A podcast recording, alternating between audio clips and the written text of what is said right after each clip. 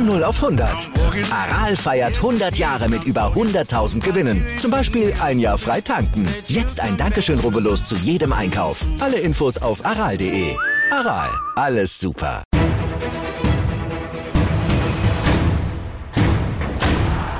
Hallo und herzlich willkommen zu einer neuen Folge Flutlicht an. Mein Name ist Mara Pfeiffer. Ich bin die Person hinter diesem Podcast.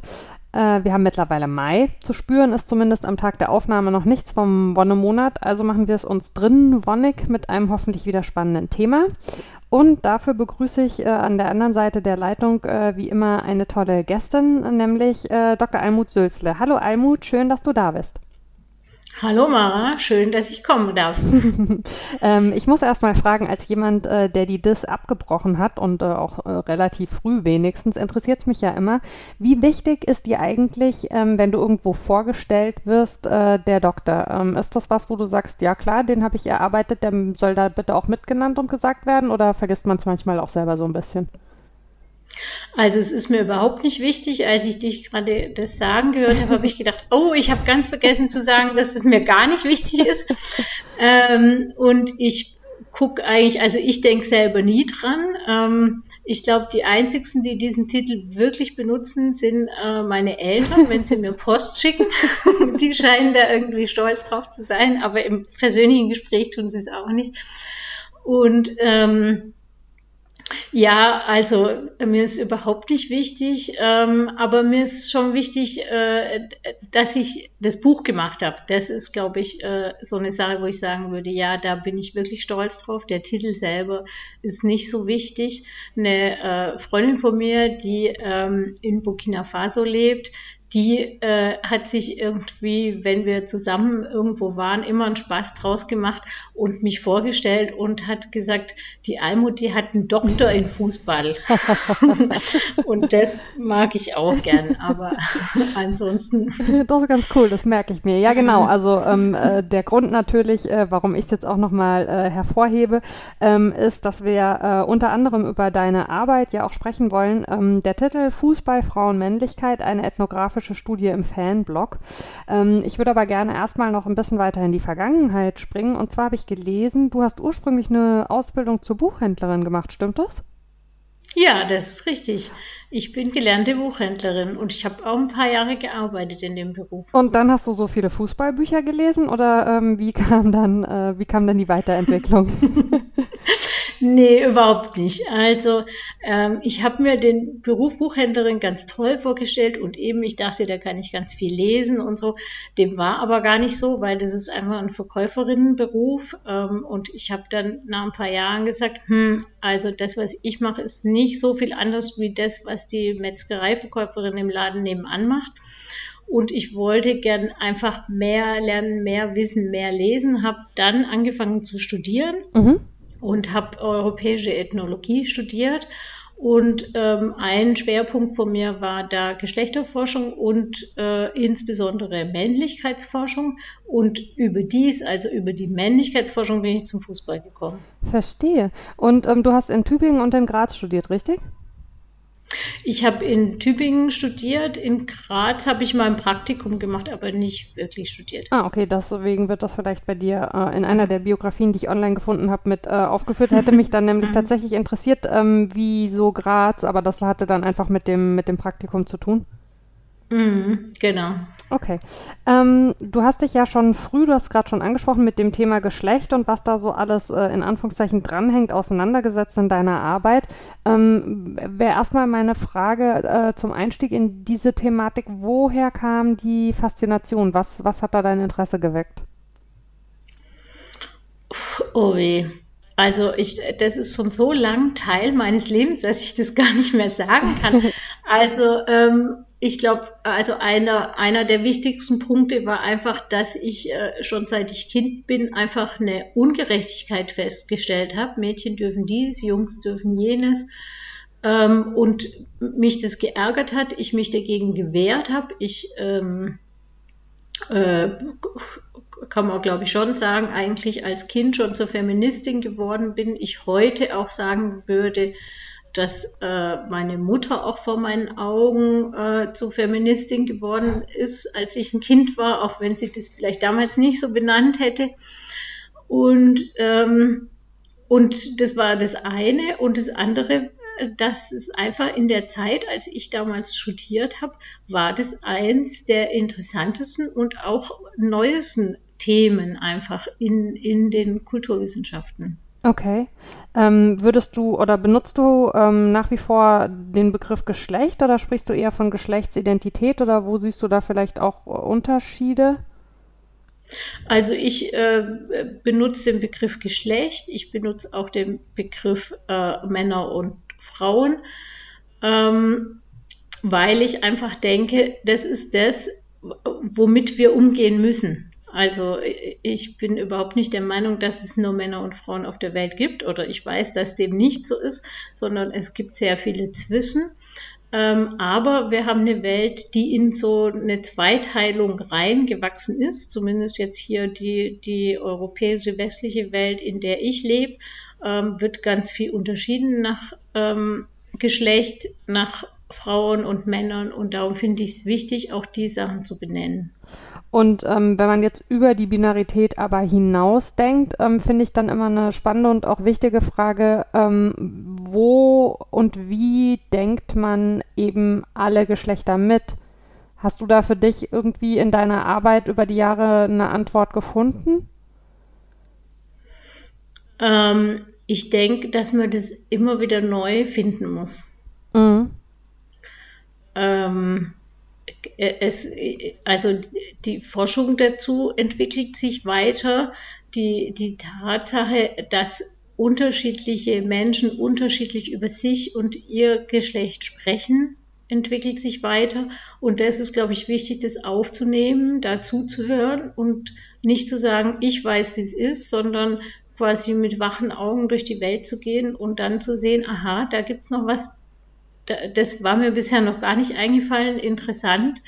Ähm, wie kann man das jetzt benennen? Mhm. Ähm, du hast, ähm, wenn ich es richtig recherchiert habe, in Berlin im Archiv der Jugendkultur eine Zeit lang gearbeitet, ne?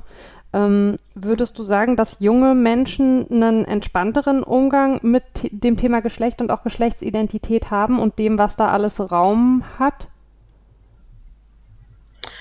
Ähm, hm. Also ich habe im Archiv der Jugendkulturen gearbeitet, das ist richtig. Und äh, das Archiv ist ein Archiv, das heißt, ich habe zuerst mal mit archivierten Jugendkulturen zu tun gehabt. Also hauptsächlich äh, die Sachen, die schon alt genug sind, um im Archiv zu landen. Mhm. Also Techno, Rockabilly, was weiß ich, solche Sachen.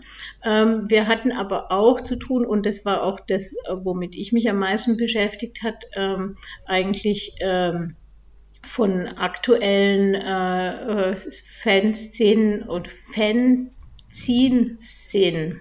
Also jungen Menschen, die kleine Heftchen machen, Fanzines, und, ähm, und mit denen ihrer Lebenswelt Ausdruck geben. Ja. Und gerade in diesem Bereich gibt es sehr viele äh, junge Menschen, die, äh, wo man vielleicht sagen könnte, die sind nicht binär, also die ähm, sich weder Frau noch Mann zuordnen und die diesen Platz dazwischen ausloten, ausleben und ähm, über ihre Erfahrungen, über ihr in der Welt sein zwischen den, zwischen den klassischen Geschlechtern schreiben und sich in diesem Schreiben austauschen. Und, ähm, und da würde ich sagen, äh, es ist, glaube ich, inzwischen so, dass im Vergleich zu vor 40 Jahren oder sowas es es einfacher möglich ist, äh, darüber zu sprechen, darüber zu schreiben, äh, damit äh, in die Öffentlichkeit zu gehen, sich auch zu vernetzen, andere zu finden, mit anderen zu sprechen und so. Aber, aber die Tatsache selber, ähm, dass es viele Menschen gibt, die, die, die nicht sich in dieses binäre System reinzwängen wollen, die sich anders fühlen, die anders sind, das ist nicht was, wo man sagen kann, das ist jetzt eine Mode, das ist jetzt mehr, als es früher war oder so. Nur die Wege, wie das an die Öffentlichkeit gelangt ist, waren, glaube ich, früher schwieriger. Mhm. Aber wenn man anfängt, mal auch in die Geschichte zu gehen und nachzuforschen, dann findet man da ähm, sehr viel Zeugnisse auch Es gab vielleicht nur noch nicht das Wort nicht binär dafür. Ja.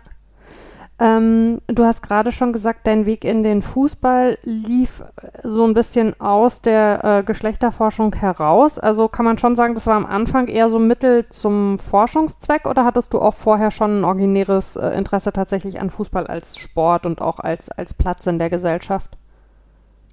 Nee, ich habe mich überhaupt gar nicht für Fußball interessiert. Das war ähm, weit weg von mir. Ähm, äh, das war, glaube ich, auch in einer Zeit, als es einfach für die allermeisten klar war, entweder Feministin oder Fußball. Mhm. Und äh, da ich quasi schon als Feministin äh, aufgewachsen war, war Fußball weit weg. Ich kannte auch niemand, äh, wo sich irgendwie für Fußball interessiert hat. Und ähm, äh, es kam dann so, dass ich, äh, als ich fertig war mit dem Studium, habe ich an einer technischen Fachhochschule gearbeitet und war dort dafür zuständig, Mädchen für technische Studiengänge zu begeistern oder sie dafür zu interessieren. Mhm. Und, ähm, und bin dann in diesen Bereich eben reingekommen, so Forschung über Mädchen in der Technik. Und dann war es so, ähm, dass mir die Art, wie darüber gesprochen wurde, über diese jungen Frauen, die äh, sich für technische Sachen interessieren, in der äh, feministischen Forschung oder überhaupt in der Forschung, die hat mir irgendwie nicht gefallen, weil das war so was, ähm, äh, dass man angenommen hat, oder so, äh, dass man einfach nicht verstehen konnte, warum sind denn die da? Ja. Niemand hat angenommen, die sind da, weil sie sich dort wohlfühlen und alle haben gedacht, man muss denen noch ein bisschen Feminismus beibringen, damit sie irgendwie da überleben können in dieser Männerdomäne. Und dieser Punkt hat mich interessiert. Und dann habe ich gesagt, darüber möchte ich gern noch viel mehr wissen. Und so bin ich auch zu dem Promotionsthema gekommen, was damals war, eben im Prinzip äh, ganz glatt gesagt Frauen, junge Frauen in Männerdomänen. Mhm. Und und, ähm, und ich wollte eben nicht nur das Technikstudium machen, sondern ich wollte unterschiedliche Sachen vergleichen. Das war zu einer Zeit damals, als äh, Frauen in der Bundeswehr auch gerade aufgenommen wurden. Dann wollte ich eigentlich vergleichen, also Technikstudium, Bundeswehr. Und dann habe ich noch was Drittes gesucht und ich bin so durch die Flure gegangen in der Technischen Fachhochschule und habe die anderen gefragt, ja, hm, Männlichkeit, wo kann ich denn noch forschen? Und dann kam irgendwie immer Autos und Fußball und Autos war mir ganz fremd. Dann habe ich gedacht, ah ja, Fußball, da kenne ich eine, äh, die Antje Hagel, ja. die geht doch immer zum Fußball. Die kannte ich aus ganz anderen äh, Zusammenhängen. Und dann habe ich gedacht, okay, nehme ich Fußball. Äh, habe ich Antje gefragt, die hat gesagt, ja klar, komm vorbei, forsch bei uns. Und so bin ich zum Fußball gekommen. Antje Hage vom Fanprojekt Offenbach, ne? Ähm, und mhm. ähm, äh, du bist ja dann schon auch äh, nicht nur zum Fußball gekommen, sondern in den Fußball rein. Und äh, Antje und du seid Mitbegründerin des Netzwerks Finn Frauen im Fußball. Wie, wie hat sich das dann entwickelt? Das hat sich eben auch, auch aus der Forschung und auch äh, aus, aus dieser Zusammenkunft von Antje und mir entwickelt. Und zwar, ähm, ich habe meine Forschung gemacht äh, als ethnologische Forschung. Das heißt, ich bin erstmal einfach äh, zu Kickers Offenbach, bin ins Stadion und habe mich einfach äh, mit den Leuten dort angefreundet, habe geguckt, was machen die, habe mit denen gesprochen und so.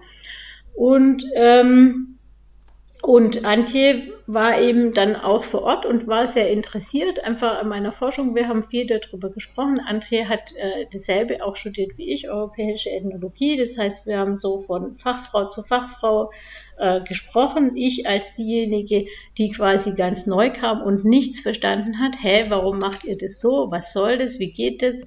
Und so. Und sie, die schon quasi schon immer da war und für die das alles ganz äh, normal war. Und äh, in diesen Gesprächen ging es halt auch oft äh, um Fußballmännlichkeit, um weibliche Fans und so. Und das hat Antje ähm, sehr interessiert. Und so haben wir immer weiter so, so ein bisschen so Kreise gezogen und andere äh, Frauen gesucht, mit denen man sich da noch äh, drüber unterhalten kann. In Offenbach ähm, damals auch ähm, beim Fanprojekt und im, im Fanzine Erwin war Steffi Wetzel. Mhm. äh, die auch eine, ähm, ihre Abschlussarbeit auch zu weiblichen Fans geschrieben hatte, damals schon, die war da schon fertig und schon abgegeben. Das heißt, sie hat sich auch nochmal ganz anders so wissenschaftlich mit dem Thema beschäftigt gehabt. Und zu der Zeit äh, erschienen ist ähm, das Buch von Nicole Selm, mhm. auch zu weiblichen Fans. Und äh, es ist immer Antje Hagel, die quasi all die gekannt hat und uns zusammengebracht hat. Watching the Boys Play, ne, war das Buch von der Nicole genau. damals. Genau. Genau. und ähm, wenn man dahin mal zurückgeht, ähm, was, was war so euer, ähm, euer Ursprungsgedanke? Also warum dann tatsächlich auch eben dieses Netzwerk? Ja, also ähm, Antje hat dann erstmal dafür gesorgt, dass wir uns äh, alle kennengelernt haben. Und dann äh, haben wir gesagt, ja, wir wollen mal gucken, wer noch äh, zu dem Thema arbeitet, forscht, äh, nachdenkt, äh, sonst sich Gedanken drüber macht. Das muss ja nicht nur in der Forschung sein. Und äh, dann war die Idee, dass wir dazu einfach so einen Workshop oder eine kleine Tagung eigentlich machen. Und dann haben wir eingeladen zu dieser Tagung und schon allein in den, in den Vorarbeiten ähm, haben wir gemerkt, nee, das soll so weitergehen. Also das ist einfach toll, da so zusammenzuarbeiten und immer mehr Frauen zu finden, die sich über dieselben äh, Sachen Gedanken machen. Und ähm, so hat sich auf dieser Tagung äh, dann gleichzeitig eben auch das Netzwerk äh, Finn gegründet.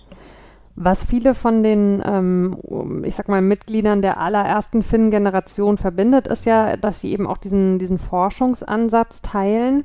Was würdest denn du sagen? Ähm, es ist ja jetzt, also der, die Veröffentlichung deiner Arbeit ist, wenn ich das richtig äh, gerechnet habe, zehn Jahre her, ne? also zumindest in mhm. der Buchform. Das heißt also eingedenk dessen, dass sich natürlich in diesen zehn Jahren auch wieder Dinge entwickelt und verändert haben. Was waren für dich damals so die klassischen ähm, ja, ich sag mal, in, in, Anführungszeichen Frauentypen, die du im Stadion äh, für dich gefunden und dann auch in, in deiner wissenschaftlichen Arbeit ein Stück weit kategorisiert hast? Mm. Also, ähm, hm du ziehst jetzt drauf ab, du hast wahrscheinlich seit kurz vor kurzem äh, das letzte Mal reingeschaut. Ja. Bei mir ist es zehn Jahre her, dass ich das letzte Mal da reingeschaut habe. Ähm, da muss ich gleich nochmal äh, zurückdenken. Und ich kann dir aber, während ich zurückdenke, auch noch einen Hinweis geben, weil die, die äh, diese Tagung, die 2004 äh, quasi die Finn-Begründungstagung auch war, ja. die ist auch als Buch erschienen. Ja. Äh, das ist nämlich das Buch Gender Kicks. Genau. Das hat die, die Kurs-Koordinierungsstelle äh, FEM-Projekte, die hat auch die Tagung unterstützt und die hat dieses Buch mit uns rausgegeben.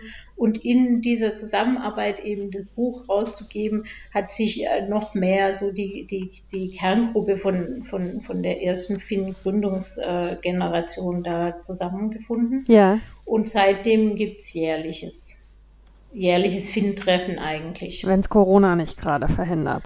Genau, wenn es Corona nicht gerade verhindert und Finn äh, ist, ist ja auch, also ich meine, am Anfang waren es nicht hauptsächlich äh, Menschen, die forschen, aber eben hauptsächlich Frauen, die sich Gedanken machen über weibliche Fans. So muss man es eigentlich sagen. Ja. Und die da ähm, das sind Journalistinnen, also Nicole ist ja Journalistin, ja. Äh, das sind FEM-Projektmitarbeiterinnen, so wie Antje, ähm, und, und es waren Wissenschaftlerinnen so wie ich oder wie Steffi damals das war. Und dann einfach noch viele andere, die irgendwie auch äh, mit Fußball zu tun haben.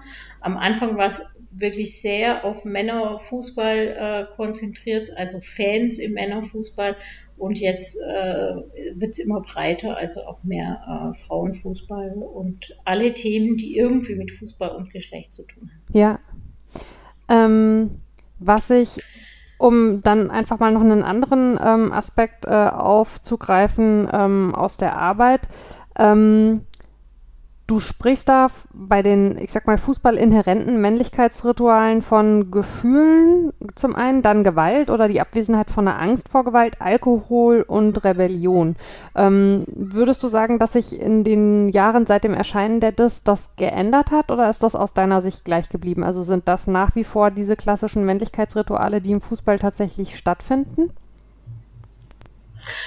Also ja, ich glaube schon. Also ich glaube, dass äh, das Thema Gewalt ähm, auf jeden Fall immer noch ein ganz äh, wichtiges ist. Und zwar nicht in dem Sinn, dass alle draufhauen, sondern in dem Sinn, dass Gewalt das Thema ist, wo am ehesten nach Geschlecht unterschieden wird. Also natürlich gehört es viel eher als Gewalt zum Fansein dazu äh, zu jubeln und zu supporten und zu unterstützen. Aber da wird, äh, da, da gibt es nicht ein männliches und ein weibliches, sondern das ist einfach Fanhandeln. Mhm. Aber in dem Moment, wo es um Gewalt geht, da, da gibt es schon so eine starke Trennung, weil das ist dann wirklich nur für die Jungs. Und, ähm, und Gewalt im Fußball, würde ich sagen, bedeutet auch nicht jetzt draufschlagen, sondern quasi einfach so äh, was auszustrahlen, wo ich sage, ich habe eine breite Brust und wenn mir jemand doof kommt, dann schlage ich auch zurück. Mhm. Oder dann weiche ich nicht zurück. Eigentlich ist mehr dieses nicht zurückweichen, was so eine Männlichkeit ausstrahlt. Ja. Und dann, glaube ich, gibt es in, also in vielen Bereichen auch noch ähm, so eine Art von Männlichkeitsausstrahlung, die auch mit so einer Heteronormativität zu tun hat. Ja. Also, dass ich, ähm, äh, dass es einfach wichtig ist, so auf männliche Potenz zu machen oder so mit, mit so ein bisschen sexistischen Bemerkungen oder einfach äh, so Kommentaren über Frauenkörper oder sowas einfach mal gleich klar zu machen, ähm, indem ich Frauen abwerte oder andere Frauen toll finde, kann ich gleichzeitig zeigen, ich bin hetero. Mm. Oder es zumindest mal vorgeben.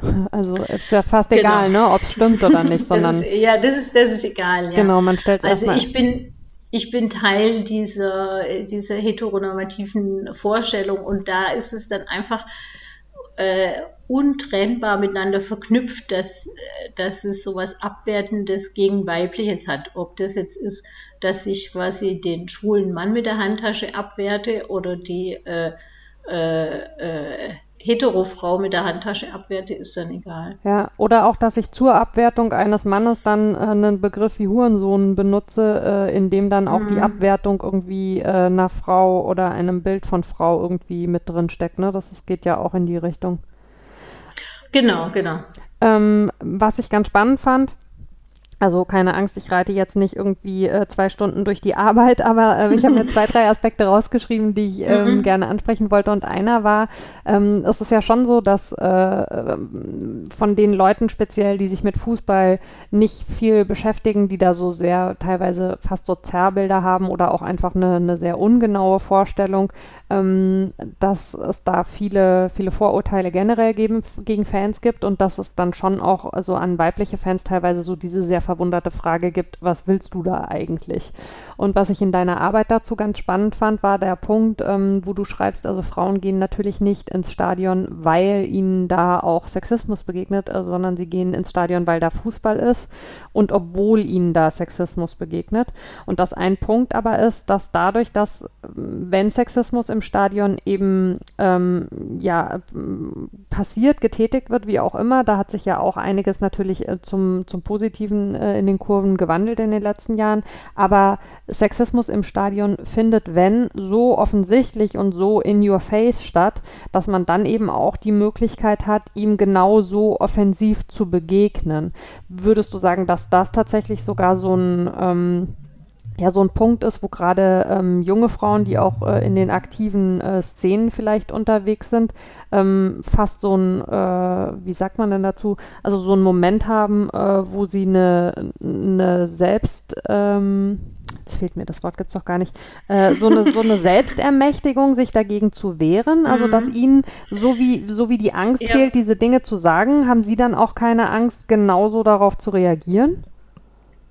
Ja, ich glaube schon. Also ich glaube, dass es, ähm, also Fußball ist, ist eine Schule, um äh, patriarchale Männlichkeit zu verstehen und auch ähm, um zu lernen, wie kann ich darauf reagieren äh, und wie kann ich sie blamieren zum Beispiel oder so. Also ich, ich ähm, also vielleicht fange ich mal mit was Persönlichem an. Ich, ich habe ja schon erzählt, äh, dass ich eigentlich mich nie für Fußball interessiert habe und ich bin auch jetzt nicht Fan von einer bestimmten Mannschaft, aber ich bin Fan von Fußball-Fankultur, das kann man auf jeden Fall sagen. Und ich muss einfach sagen, ich bin, ich habe erzählt, ich bin irgendwie sehr zufällig zu dem Thema gekommen und ich bin daran hängen geblieben und ich bin mir sicher, das liegt einfach daran, dass ich im Fußball die allertollsten Frauen kennengelernt habe. Immer wieder und wieder und wieder tolle, nette Frauen kennengelernt habe, die, die so viel Power haben und wo ich einfach denke, genau das, was du gerade beschrieben hast, ist ja auch so ein Stück weit der Zusammenhang. Also man kann sich nur äh, im Fußball als Frau wohlfühlen, wenn man sich traut, laut zu sein und zu widersprechen und sowas, ja. Ähm, und gleichzeitig kann man aber im Fußball einfach sehen und verstehen, wie funktioniert sowas, dass so ein paar Typen sich zusammenrotten und sagen, die erste Reihe soll bitte frauenfrei sein, weil sonst haben wir irgendwie, geben wir ein schlechtes Bild ab gegenüber den anderen. Ne? Dann habe ich quasi auch so dieses, äh, ähm, es ist ganz wichtig, wie sehe ich nach außen aus. Ich muss nach außen eine Männlichkeit ausstrahlen, die vielleicht nach innen gar nicht so ist. Es ist auch egal, aber nach außen muss ich die ausstrahlen, weil ich bin ja in Konkurrenz zu den anderen Männern und die dürfen nicht merken, dass ich nicht so männlich bin. Und so solche äh, Sachen, solche Spielchen, Spielchen ist viel zu positives Wort irgendwie für sowas, ja. Also solche ähm, Machtspiele, äh, Spiele der Männlichkeit, wie sie auch in der Forschung äh, genannt werden, ähm, die finden überall statt. Die finden auch statt, wenn ich in der Bank arbeite. Die finden auch äh, statt, wenn ich ähm, äh, in einer NGO arbeite, aber dort ist immer gleichzeitig so, dass so getan wird, als ob die volle Gleichberechtigung schon da wäre. Und dann äh, kann ich nur als Frau merken, irgendwas stimmt hier nicht, ich komme mir hier irgendwie komisch vor. Ich, es fühlt sich an, als ob ich ausgeschlossen werde, aber ich finde nicht den Punkt, wo das stattfindet. Und im Fußball kann ich es einfach ganz offen beobachten, kann das sehen, kann es verstehen und dann mit diesem Wissen quasi vielleicht in meinen Bankjob zurückgehen und feststellen, aha, da findet dasselbe statt, aber so viel mehr unterm Deckmantel. Also das, das glaube ich wirklich, dass äh, das Fußball ist ja auch einer der wenigen Bereiche, jetzt für mich als Männlichkeitsforscherin, ähm, was würde ich machen, wenn es keinen Fußball gäbe? Es ist einer der wenigen Bereiche, in dem überhaupt über Männlichkeit gesprochen wird. Mhm. Ja, ähm, würdest du denn sagen, ähm, dass viele Frauen, die in den Fußball reinkommen als Fans, ähm, so eine ähnliche Entwicklung durchlaufen? Also, weil ich habe immer den Eindruck, häufig ist es so, wenn, äh, wenn gerade also junge Mädchen in den Fußball reingehen, erstmal hat es ja auch eine Faszination, sich auf genau diese Rituale, die da stattfinden, so einzulassen. Und dann gibt es da auch erstmal vielleicht keine Reflexion, sondern man macht Dinge mit, man sagt vielleicht auch Sachen und kommt dann erst später an einen Punkt, wo man feststellt, hoppla, also eigentlich äh, außerhalb vom Stadion äh, würde ich das nie tun und eigentlich finde ich es auch nicht gut. Und dann beginnt so ein reflexiver Prozess und eben so eine Abgrenzung. Würdest du das als was Typisches sehen? Als eine typische Möglichkeit. Ich glaube, es gibt, es gibt nicht äh, das weibliche Fansein. Das gibt es einfach nicht.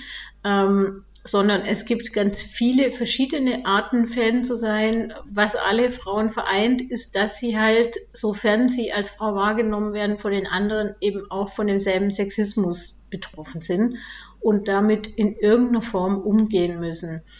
Aber ansonsten, also gibt es Frauen, die, die sich auch in dieser so ein bisschen groupie-mäßigen Art äh, im Fußball bewegen und das okay finden. Es gibt Frauen, die, die bewegen sich ähm, einfach indem sie sagen, ich bin hier Fan und diese ganzen Geschlechterthemen, das interessiert mich nicht, da höre ich weg, da höre ich drüber hinweg, das, ähm, da stehe ich auch drüber. Es gibt andere, die einfach sagen, ich ich mache es einfach anders, ja. Wenn da irgend so ein sexistischer Song kommt, dann äh, streite ich nicht mit denen rum, sondern ich komponiere einfach ein neues Lied mit einem neuen Text und den singen wir dann. Es gibt welche, die sagen, ich, ich gehe am liebsten mit meiner Frauenklicke oder mit meiner, mit meiner äh, Fußballmannschaft dahin oder Fußballfrauschaft mit meinem Team. Äh, und und dann muss ich mich gar nicht irgendwie jetzt so ganz hautnah mit diesen Typen auseinandersetzen. Und, äh, und es gibt wieder andere, die sagen, ähm, nee, ich kann genauso ähm, bei den Ultras in der Führungskriege dabei sein und ich mache das einfach. Und ich habe bestimmt noch ganz viele andere vergessen. ähm, wir erheben ja keinen Anspruch auf Vollständigkeit. Ähm, mhm. Da, wo Sexismus vorkommt und auch vor allen Dingen, also ich finde es immer wichtig, dass man, dass man die Differenzierung drin hat. Es hat auf der einen Seite in vielen Fanszenen sehr, sehr positive Entwicklung gegeben. Es gibt auch eine, eine große Wachheit und ein großes Engagement bei diesen Themen.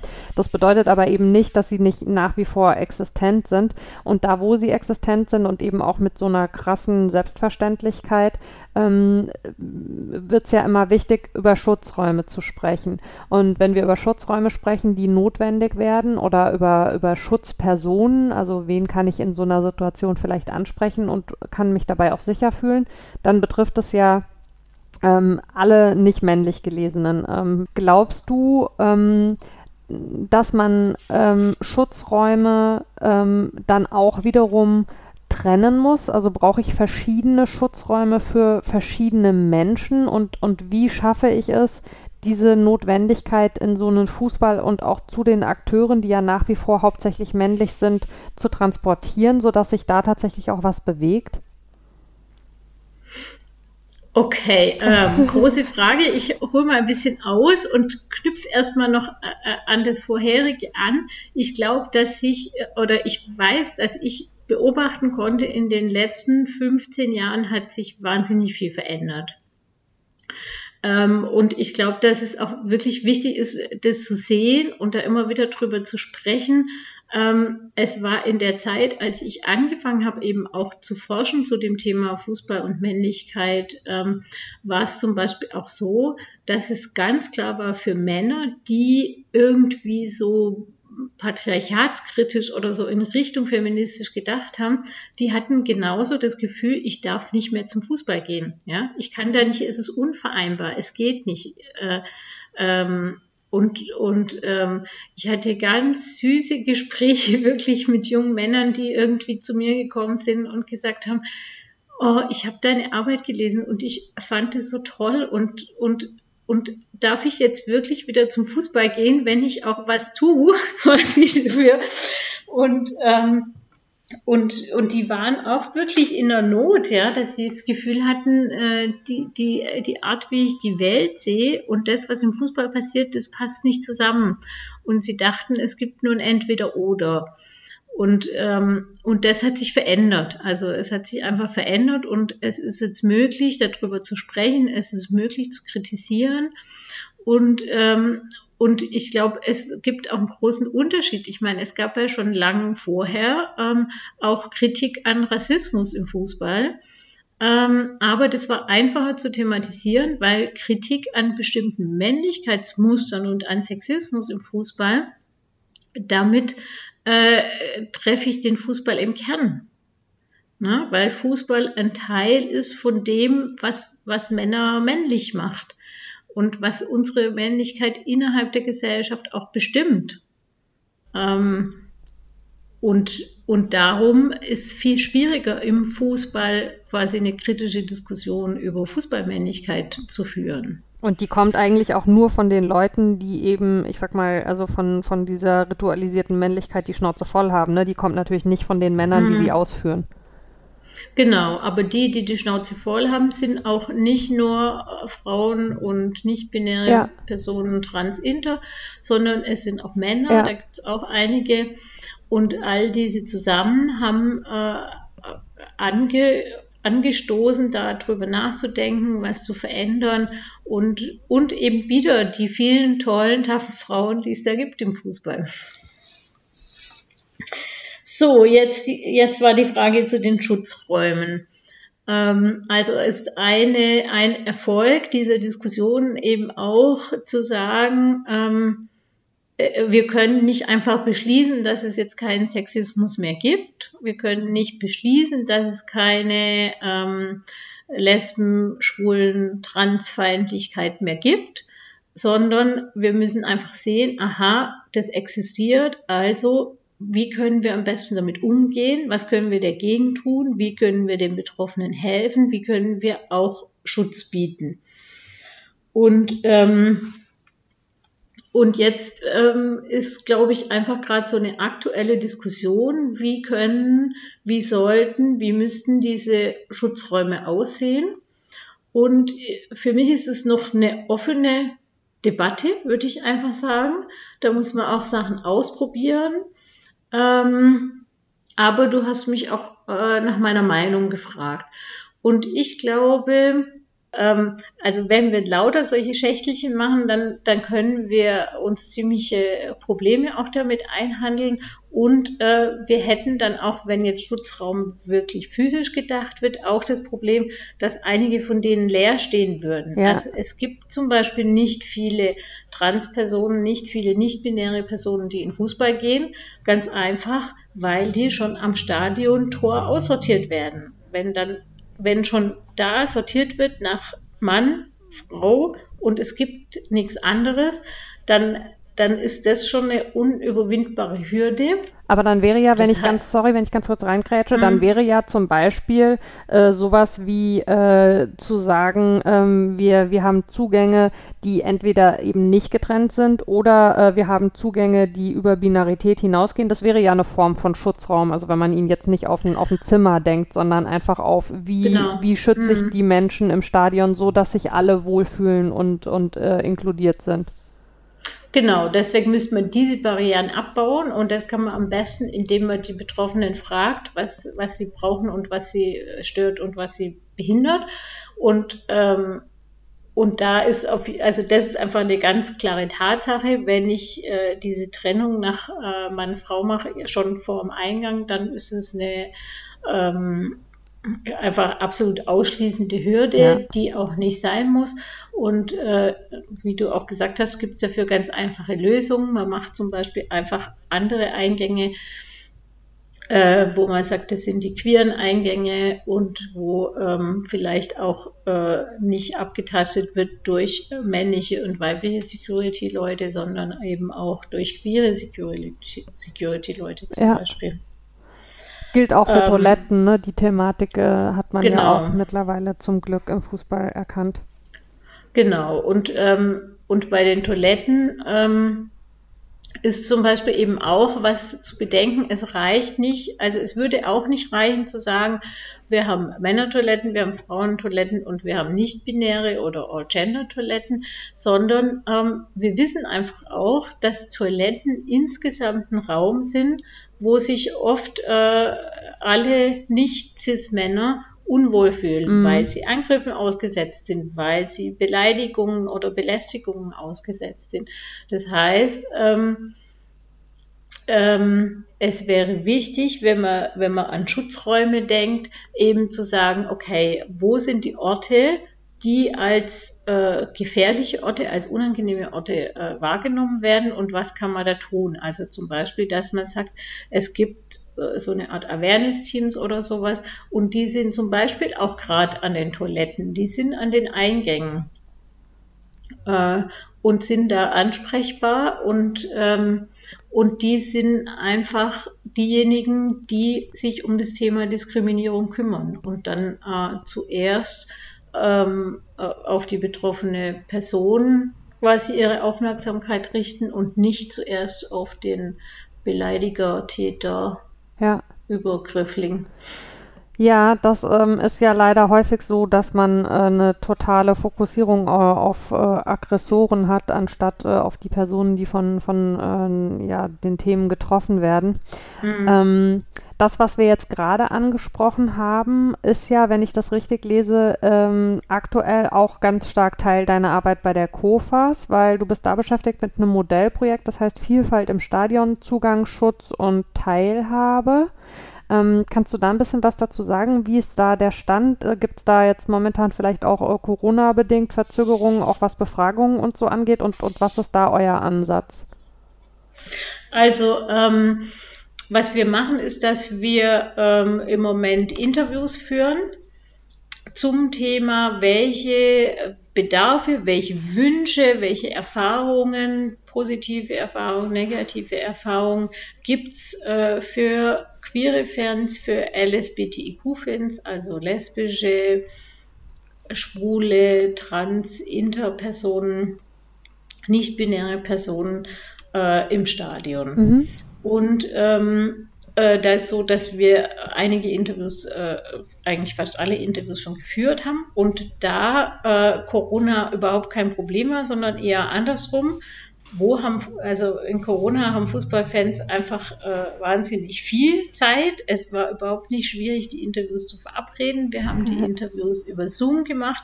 Da ist auch einfach äh, mal kurz äh, sich äh, nach Dortmund oder Paderborn oder was weiß ich wohin äh, zu zoomen. Und äh, ich glaube auch, die, die Interviewten haben sich auch wohlgefühlt, weil sie einfach in ihrem eigenen Wohnzimmer sitzen konnten. Und ähm, wir haben uns dann so ein, zwei Stunden unterhalten.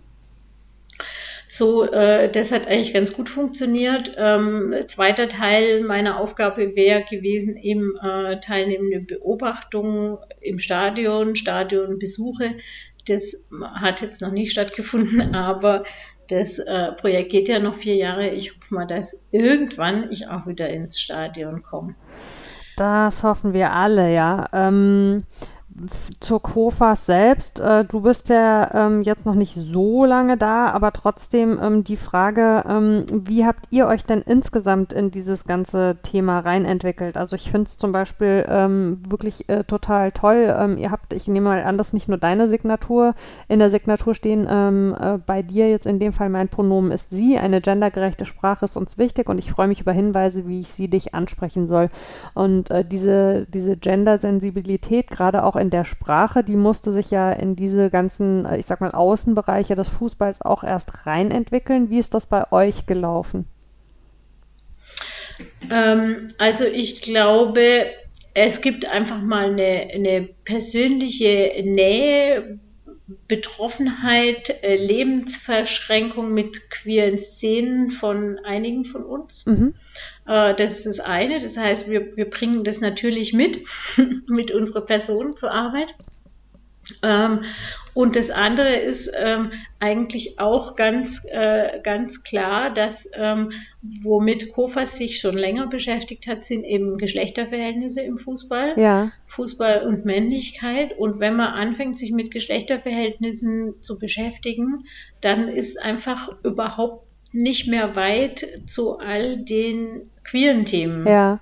Äh, die, die jetzt da auch ähm, äh, quasi im Moment unser Thema sind, weil ähm, äh, ja, es, es ist einfach, es hängt, ist untrennbar, es hängt zusammen. Also die, die Männlichkeitsinszenierungen ähm, und, und Teil dieser Männlichkeit dann eben Frauen und queere Menschen abzuwerten, das ist, das ist dieselbe Grammatik. Also. Wobei ich ja sagen würde, ähm, also wenn man Feminismus jetzt äh, mal äh, in, in Generationen denkt, ähm, dass es ja durchaus äh, im, im Bereich der äh, älteren Feministinnen auch, ähm, also aus meiner Sicht ganz klar leider, nicht ganz wenige gibt, die sich dagegen total wehren, dass Feminismus nicht nur sich äh, Frau sein und Frau in der Gesellschaft widmet, sondern dass Feminismus aufbricht mhm. und äh, und, und eben alle Nicht-Cis-Männer ähm, betrachtet und sagt, wie, wie können wir da für Inklusion sorgen? Was glaubst du, woran dieser Mechanismus liegt? Wo begründet der sich? Also, weil ich finde ihn total schwer zu verstehen, aber vielleicht ist es auch unfair, aus einer später geborenen Perspektive drauf zu gucken und zu sagen, äh, was soll das? Mhm. Also ich meine, du hast mich jetzt nicht in meinem Geburtsdatum gefragt, aber ich bin eine andere Generation als du. Also ich gehöre eigentlich eher zu der Generation. Und ähm, ja, also ich kann es eigentlich auch überhaupt nicht verstehen. Und äh, ich würde auch sagen, in meiner Generation sind eben die, die beharren darauf, dass der Feminismus nur für äh, äh als Cis-Frauen geborene Frauen da ist äh, sind zwar relativ laut oder bekommen auch relativ, also da, auch dadurch, dass sie viel Widerspruch kriegen, bekommen sie auch wiederum viel Aufmerksamkeit. Aber ich würde nicht sagen, also ich bin mir sicher, dass es nicht die meisten sind ja. so. Also da gibt es eben welche und, ähm, und, und ähm, die vertreten solche Positionen, aber ähm, sagen wir mal, es gibt jetzt auch in dieser Generation unter den schwulen Männern sehr viele, die äh, antifeministische Positionen vertreten, die, die auch so, ein, so, eine sehr unangenehme Art von Sexismus zum Beispiel auch vor sich hertragen. Mhm. Ähm, so, da würde ich sagen, äh, und, und wahrscheinlich gibt es sie auch in der jüngeren Generation auch. Also ich will sagen, dieses äh, Generationending, äh, ja, einerseits ist so, man kann das so beobachten, dass sich da Sachen verändern und gleichzeitig äh, finde ich, die Generationssache ist, kann nicht so richtig die Erklärung äh, dafür sein. Nein, das glaube ich nicht. Also mhm. ähm, das auch nicht falsch verstehen von mir jetzt. Also ähm, ich glaube, es wächst. Nee, es wächst quasi immer das Gute und das weniger Gute nach. Aber natürlich ist bei einer früheren Generation schon die Frage, weil es ja auch in diesen Themen eine gesellschaftliche Entwicklung äh, gegeben hat, inwieweit bewahre ich mir diese Offenheit, mit der ich ja selber mal in ein Thema reingegangen bin und, und manche schaffen das halt, glaube ich, leider nicht.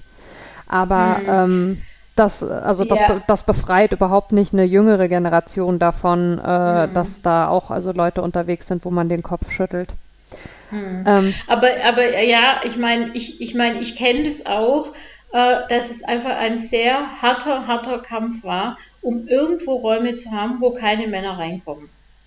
Und einfach, und, und dann standen immer welche vor der Tür, die gesagt haben, aber, aber, aber. Und, und das durchzusetzen, war hart und schwierig und, ähm, und ich kann mir schon vorstellen, dass für manche sich das anfühlt, wie wenn sie das jetzt einfach wieder aufgeben sollen. Hm. Ja, schwierig. Ähm, äh, verhindert dann natürlich äh, an der Stelle eine, eine wichtige Weiterentwicklung. Ähm, wir sind da ja reingekommen über den, den Ansatz mit der Sprache. Ähm, glaubst du eigentlich, äh, um, um diese gendersensible Sprache wird ja auch sehr gefochten. Also man hat das Gefühl, diese Geschichte mit dem Genderstern oder wie man es auch immer dann äh, im, im Schriftbild jetzt lösen möchte, wird extrem ideologisch geführt. Glaubst du, dass das ähm, bei, äh, bei vielen äh, Cis-Männern auch so eine Form, ja im Endeffekt dieser Abwehrmechanismus, dass sich da auch so ein, so ein Männlichkeitsritual eigentlich Bahn Ja, ich glaube, dass es einfach auch so ein, so, so, so ein Konservatismus gibt. Ja? Mhm. Also alles soll so bleiben, wie es war. Und, ähm, und es ist einfach, ähm, sich darüber lustig zu machen. Ja. Ähm, und und dann kann ich, ähm, also diese Anforderungen an Sprache, über Sprache nachzudenken, über Diskriminierung nachzudenken, bedeutet ja auch, dass ich mir Gedanken drüber machen muss, ob ich vielleicht Täter oder Täterin bin, ob ich was mache, was andere verletzt. Und niemand möchte das eigentlich gerne. Ich, ich, niemand möchte ähm, für, für, für andere unangenehm oder beleidigend sein. Aber es ist anstrengend, sich damit auseinanderzusetzen. Und es würde erstmal bedeuten, ich muss mir das auch eingestehen, dass ich vielleicht Mist gemacht habe oder dass es doof war oder dass es verletzend ist. Und dann, und dann ist es einfach viel einfacher zu sagen, nee, ich bin konservativ, das war schon immer so, das wird schon richtig sein. Ähm, und damit kann man sich halt auch so, man kann gute Witze machen, man kann sich damit so verbünden mit anderen, ja, das kann man so mal kurz abschütteln. Und, und wenn man anfängt, äh, sich mit gendergerechter Sprache auseinanderzusetzen, dann wird plötzlich alles schwammig. was mache ich jetzt hier, was mache ich in dem Fall, was mache ich eigentlich, wenn ich irgendwie äh, ein Wort habe, das sich aus zwei Personenbezeichnungen äh, was zusammensetzt. Also was weiß ich, Kapitäns äh, Ausbilderin, ja, muss ich dann Kapitänin, Ausbilderin und so. Dann, dann fängt es an, schwierig zu werden. Und äh, für mich ist es, äh, ich finde es gut, wenn es schwierig wird, weil es zwingt uns, ähm, darüber nachzudenken, was will ich eigentlich genau sagen, was ist mir jetzt wichtig. Und ähm, es wird immer dann doof, wenn's, wenn so Regeln aufgestellt werden und alle das Gefühl haben, sie müssen sich an die Regeln halten, ohne dass sie eigentlich verstehen, warum. Ja? Ähm, und, und ich mache das zum Beispiel auch nicht. Also ich rede, äh, ist dir vielleicht auch schon aufgefallen, ich rede manchmal in manchen Kontexten von Tätern oder von Belästigern, weil ich einfach weiß, das sind zu 99,9 Prozent Männer und zwar Cis-Männer und dann nenne ich das jetzt mal einfach so. Und äh, in anderen Bereichen würde ich aber von TäterInnen sprechen, auch mit äh, Sternchen mitgesprochen, wenn ich denke, dass es jetzt an dem Punkt das wichtig ist. Und das finde ich eigentlich das viel interessantere. Es geht nicht darum, Regeln aufzustellen, sondern es geht darum, sich zu überlegen, was will ich sagen, um was geht's mir, was ist wichtig. Und wenn ich ähm, wenn ich darüber sprechen möchte, dass alle Menschen im Stadion willkommen sind, dann kann ich zum Beispiel sagen, alle Menschen sind willkommen, anstatt zu sagen, der zwölfte Mann ist uns wichtig.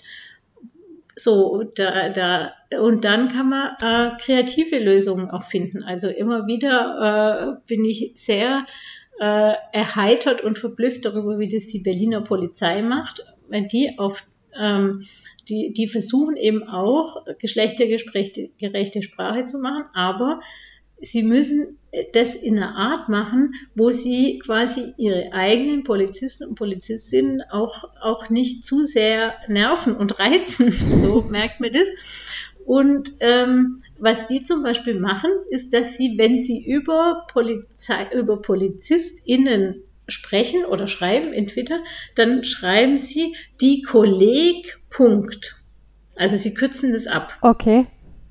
Ja, und dann sagen wir der Kolleg oder die Kolleg und so. Und man sieht dann gleich, aha, ist Einzahl oder Plural. Ja. Und äh, man kann sich einfach den Rest dazu denken. Okay. Ja, siehst du. Das finde ich zum Beispiel, ja, finde ich eine super ja, ja, ich meine, ich finde generell, also die Geschichte mit der Sprache, ich finde es immer lustig, ähm, weil, weil viele Gegner von diesem äh, gendersensiblen Sprechen ja immer sagen, sie werden zu was gezwungen und ich eigentlich eher das Gefühl habe, dass die BefürworterInnen ja eben versuchen, kreativ mit Sprache umzugehen. Und es geht mhm. ja nicht nur um bestimmte Begriffe oder um Endungen, sondern es geht ja eben auch darum, dass sich durch Sprache immer ein Weltbild äh, transportiert. Also wenn ein, ein, mhm. ein Fußball-Bundesliga-Trainer nach einem Spiel, äh, um quasi zu demonstrieren, definieren, ähm, das ist äh, was, was Gutes, was in Anführungszeichen Hochwertiges oder was, also wo, wo mit Power irgendwie gearbeitet wird, sagt, äh, das ist ja hier schließlich Männerfußball, dann ist, äh, ist an dem, also weißt du, dann äh, weder das Wort Mann noch das Wort Fußball ist das Problem, sondern die Assoziation, die hinter so einer Begrifflichkeit wie Männerfußball mhm. oder umgekehrt hinter dem abwertenden Frauenfußball steckt. Also das ist, mhm. ähm, finde ich ja was, wo man äh, in, in, Bezug auf Sprache eben auch ähm, ja mit, mit so einem mit so einem Alltagssexismus im Fußball ständig irgendwie zu kämpfen hat, wo ich das erlebe, wenn man Leute darauf hinweist, dass sie super genervt reagieren und sagen immer dann, also bei, bei diesem Begriff Männerfußball ist immer dann die Lieblingserklärung zu sagen, wahrscheinlich ist das eigentlich die Abgrenzung gegenüber einem Jugendfußball, was meines Erachtens in den meisten Situationen, in denen das Wort benutzt wird, Quatsch ist, sondern da geht es darum zu sagen, ne, nur die Harten kommen in den Garten und die Harten sind natürlich die Männer im Fußball. Und ähm, ja, aber wo, wo man eben auch mit so krassen Abwehrmechanismen dann zu tun hat, weil diese Dinge eben immer so gewesen sind und dann ist es doch auch im Fußball muss man sich doch nicht so haben und bliblablub. Also es ist schon auch so ein Bereich, ähm, ja, wo, wo Leute so durch dieses, wo sie sich befinden, versuchen, Dinge zu entschuldigen, die sie in einem anderen Bereich ja so vielleicht auch gar nicht machen würden. Mhm. Ja, und man, also man braucht halt, also diese Sprache, so wie sie jetzt eben im Großteil ist oder Konservative sie versuchen zu verteidigen, die verwischt halt ganz viele Sachen. Ja. Und, und, ähm, und wenn man anfängt, dieses Verwischen aufzubrechen, dann wird es anstrengend, inhaltlich anstrengend, aber auch äh, sprachlich anstrengend. Glaubst du, dass... Ich habe hab ein ganz, äh, ich hab, äh, glaube ich, ein ganz schönes äh, Beispiel. Ähm, im, Im letzten Kicker war eine oder ist äh, ja eine, eine größere Geschichte zum Thema Homophobie im Fußball. Mhm. Und äh, die Journalistin fängt den Artikel an, indem sie sagt, indem sie eine Situation beschreibt und da sagt sie, drei Journalisten sitzen im Auto und unterhalten sich über Fußball und über äh, Frauenfußball. Und im Laufe des Artikels äh, stellt sich dann raus, dass von diesen drei Journalisten, die ich mir natürlich, als ich das gelesen habe, als Männer vorgestellt habe, dann ein, eine Person äh, erzählt, ach übrigens, ich lebe mit einer Frau zusammen und es ist klar, okay, diese Person ist, also es ist eine Lesbe. Ja. Und die andere und eine und eine weitere Person dieser drei ist die Autorin selber. Okay. Die, die das erzählt und sagt ja, also ähm, sie schämt sich für das, was damals in diesem Auto passiert ist, weil, weil sie da äh, quasi die, diese drei Journalisten, zitiere ich jetzt, eben über äh, auch über so Klischees von Mann, Weiber und sowas mhm. da gesprochen haben und dann erst gemerkt haben, oh, wir haben jetzt eine Lesbe unter uns hier in diesem Auto. Und da finde ich, merkt man das so richtig, weil einfach, wenn ich im Kicker lese drei Journalisten, dann stelle ich mir drei Männer vor. Was anderes kann ich mir nicht vorstellen. In dem Fall hat die äh, Autorin, glaube ich, auch damit gespielt, dass dieses Bild da entsteht. Ja. Aber so ist ja immer. Also es, es entstehen dann Bilder und ich muss, wenn ich schreibe, wenn, vor, vor allen Dingen, wenn es mein Beruf ist zu schreiben, wie, wie bei dir als Journalistin oder bei mir als Wissenschaftlerin, dann, dann muss ich doch korrekt sein und genau sein. Ja, man merkt halt, ähm, dass die Leute oder ähm, es gibt die Tendenz bei Menschen, dass sie an einem gewissen Punkt so sagen, jetzt ist aber mal gut. So, jetzt habe ich genug gelernt in dem Thema, jetzt ziehe ich irgendwie für mich einen Strich und weiter bewege ich mich dann nicht mehr. Und ich glaube, da ist es halt wichtig, ähm, dass es immer Menschen gibt, die, die beharrlich bleiben und durchaus auch nerven und halt sagen, nein, es ist eben nicht genug, weil alles ist halt Entwicklung und dieses Festhalten an Dingen, äh, ob es jetzt das Festhalten an Gesellschaftsbildern oder Ansprache oder so ist. Letztlich hat das ja viel mit Bequemlichkeit zu tun. Und diese Bequemlichkeit ist ähm, schon ein Privileg, also weil bequem sein können nur die, denen es in bestehenden Verhältnissen soweit gut geht. Äh, aber eigentlich äh, befreit das keinesfalls davon, oder nicht eigentlich, es befreit keinesfalls davon, eben äh, eine Offenheit zu haben, dass es ganz viele Leute gibt, äh, die, die da nicht dazu zählen und dass man eben immer alle mitdenken muss. Also was Computertechnik und Software angeht, bin ich jetzt in einem Alter, dass ich denke, ich würde das gern anhalten, dass sich da nichts mehr verändert. Aber ich glaube, genau dieselben Leute würden da mir widersprechen und sagen, nee, es muss weitergehen. Das ist wahrscheinlich so, ja. Und das wären wahrscheinlich ein Haufen Cis-Männer, das ist halt eben auch so. Liebe Almut, ähm, wir sprechen schon seit einer Stunde. Äh, ich Echt? Das, wir sind schon ja, am Ende, oder was? Genau. Ich habe äh, dir das vorher gesagt. Ich könnte, ich habe äh, die letzten Tage äh, nochmal so viel in deinem Buch geblättert und ähm, so viele äh, auch, auch tolle Interviews mit dir gelesen. Ähm, ich werde auch ganz viel verlinken in den Show Notes. Und das Schöne ist, wenn man nach dir googelt, äh, woran man also merkt, mit was für einer Begeisterung du einfach die Dinge tust, äh, die du tust, sind diese unfassbar strahlenden Fotos Fotos, die es von dir überall im Internet gibt. Es gibt also wirklich, es ist äh, so, so äh, bezeichnend, finde ich, mit, mit was für einem, mit was für einer großen Lust du an Dinge irgendwie rangehst, sieht man wirklich einfach, wenn man dir ins Gesicht guckt. Äh, wir haben uns ja noch nie persönlich getroffen, sondern nur bisher ähm, online miteinander zu tun gehabt. Aber ich freue mich schon auf den Tag, wenn ich äh, dieses äh, Begeisterungsstrahlen, was du irgendwie äh, offensichtlich im Abo hast, auch mal live erleben kann. ja, also also äh, treffen wir uns auf der FIN-Tagung vielleicht. Genau. Ja. Aber die ist natürlich auch online, aber doch so ein bisschen live. Was äh, vielleicht noch einen kleinen Werbeblock Gerne. für die FIN-Tagung, die bestimmt auch in den Show Notes verlinkt ist dann. Ja, die Anfang Juni stattfindet. Genau, 4. bis 6. Juni ähm, wird es eine, einen Mini-Kongress geben, der hätte eigentlich letztes Jahr schon in Berlin stattfinden sollen, wurde auf dieses verlegt und ist jetzt nochmal ins Internet gewandert und ist gleichzeitig dann auch Jubiläum, ne? Ähm, Irgendein wirklich? Jubiläum war damit verknüpft. Aber ich komme jetzt gerade nicht drauf. Also, weil, weil ich habe jetzt extra für unser Gespräch recherchiert und das Gründungsjahr ist ähm, hier 2004, also da. Dann kann es eigentlich nicht sein, nicht ne? Das wäre rütteln. was Krummes. Na gut, Aber, wir ja, finden es nochmal raus. Nicht, was für ein Jubiläum. genau, und dann, und eigentlich gibt es ja auch jedes Jahr so ein persönliches Filmtreffen und irgendwann werden die auch weiter wieder stattfinden. Das hoffen wir alle. Wir hoffen äh, auf äh, ein, äh, ein Ende der äh, notwendigen äh, Einschränkungen durch Corona und äh, durch ganz viel Impfe für alle und bis dahin noch durchhalten und testen und aufeinander aufpassen. Ähm, ich danke dir sehr, Almut, für deine Zeit und für das schöne Gespräch und ähm, ich hoffe auf ein, ein äh, Treffen äh, in Live äh, sozusagen dann äh, irgendwann mal und danke natürlich auch ganz herzlich allen, die draußen uns zugehört haben und ähm, es gilt wie immer Feedback äh, sehr willkommen, äh, wenn ihr Wünsche habt, wer hier mal zu Besuch sein soll, wenn ihr Fragen oder Anmerkungen habt zur Sendung, meldet euch gerne unter wortpiratin.marapfeifer.de www.ftf.de und passt auf euch und aufeinander auf. Ciao.